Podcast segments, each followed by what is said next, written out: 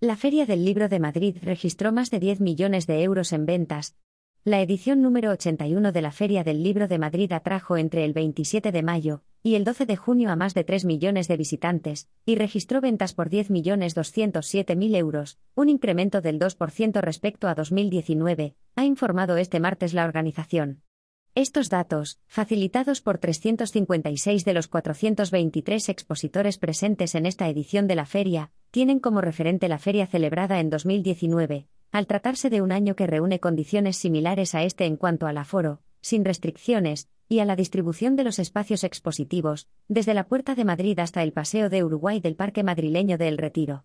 Según los datos aportados por la dirección de la feria, esta cita con los libros y sus autores ha atraído hasta el Paseo de Coches de El Retiro, lugar en el que se celebra desde 1967, a 3,1 millones de personas durante los 17 días que ha estado abierta al público.